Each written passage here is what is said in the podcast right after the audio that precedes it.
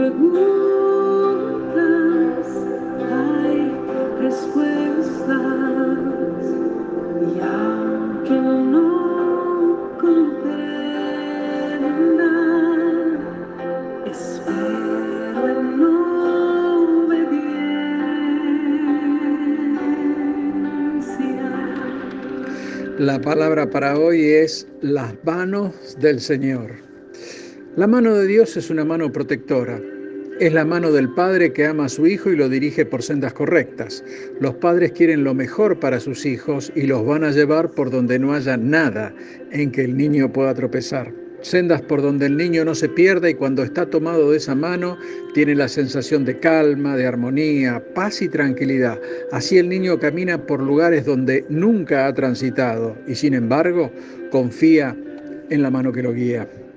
De la misma forma, cuando nosotros nos tomamos de la mano del Señor, Él nos lleva a lugares donde nunca hemos estado y nos dice que debemos estar confiados, que debemos sujetar nuestras manos a las de Él cuando habla de sujeción, cuando habla de humillarse bajo su mano, está diciendo, confía en mí, en mi poderosa mano, porque yo sé lo que hago y sabemos nosotros que Él nos cuida.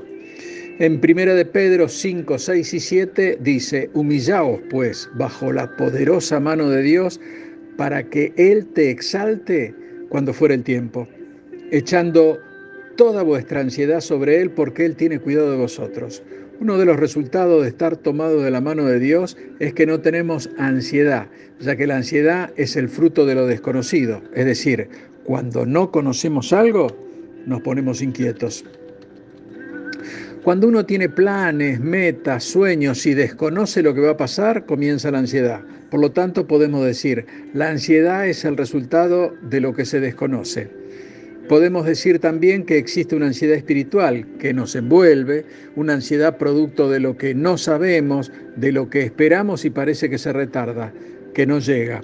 El Señor relaciona la mano de Él con la ansiedad y dice que el que se toma de su mano será exaltado, será promovido, que Él nos proveerá y que no debemos tener ansiedad. Él nos dice, no temas.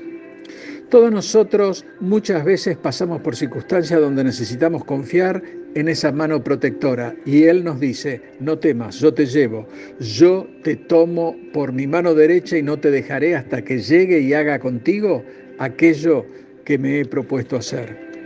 Nosotros necesitamos sujetarnos a la mano de Dios y aunque a veces parezca que no está haciendo nada, Él nos está cuidando. Él no quiere que nos perdamos en nuestros propios errores, que nos extraviemos en nuestras propias malas decisiones. Su mano ha tomado la nuestra y se ha propuesto llevarnos a nuestro destino y así llevar adelante el propósito de lo que Él ha planeado para nosotros en Cristo Jesús. El Señor nos dice, no temas, no estés ansioso, espera en mí y con esto en mente debemos hablarle a nuestra ansiedad a nuestros problemas, a nuestros gigantes, a nuestros fantasmas, a nuestro temor, a nuestras dudas y recordarle que la mano de Dios está sobre nosotros. El Salmo 23.5 nos dice, adereza mesa delante de mí en presencia de mis angustiadores. Debemos saber que si la mano de Dios está con nosotros, nuestros enemigos no nos pueden tocar. Él no dice que no tendremos problemas, sino que nos sentará a comer que estaremos bajo su provisión, que estaremos bajo su cuidado y aunque estemos en medio de los enemigos, ellos no nos podrán tocar. En Juan 10, 27 y 28 Jesús es el que habla y dice, mis ovejas oyen mi voz y yo las conozco y me siguen, y yo les doy vida eterna, y no perecerán jamás, ni nadie las arrebatará de mi mano. Él tiene nuestro nombre escrito en la palma de su mano. Él dice que ningún demonio, ninguna tribulación podrá arrebatarnos de su mano.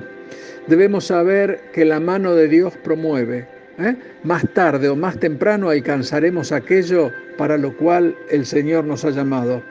Él mismo dice que nos exaltará. Él sabe que somos débiles, que no tenemos fuerza, pero si permanecemos tomados de su mano, Él nos va a proveer nos va a promover, nos va a dar todo lo que nosotros necesitamos. Ahora bien, a veces para ser promovido ocurre que damos unos pasos hacia atrás. Así sucedió en la vida de José.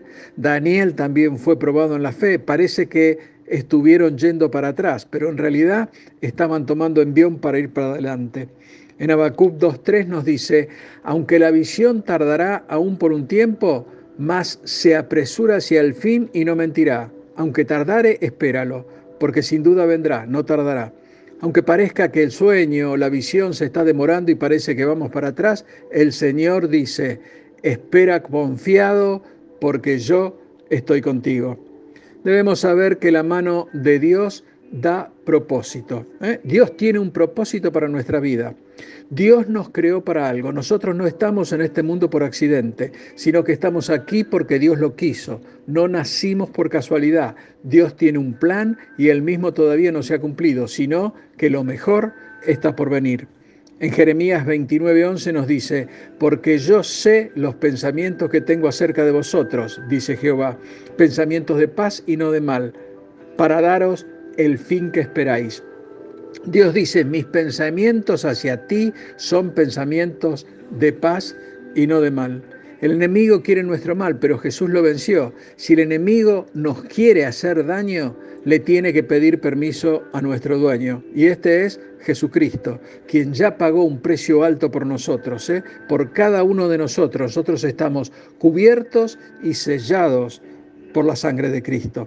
En Jeremías 1.5 dice, antes que te formase en el vientre te conocí y antes que nacieses te santifiqué, te di por profeta a las naciones. Dios nos lleva de su mano para que conozcamos su perfecto plan. Nosotros somos de bendición para este mundo, estamos lavados, santificados y enviados para ser de bendición. Dios nos ha puesto en este mundo para bendecir a los demás. Me gustaría terminar con el pasaje que está en Juan 14, 6. Jesús es el que habla y dice, yo soy el camino y la verdad y la vida. Nadie viene al Padre sino por mí. Tomémonos de la mano de Jesús y terminaremos siendo los valientes de Dios, personas transformadas por Él para grandes cosas. Dios te bendice. Amén.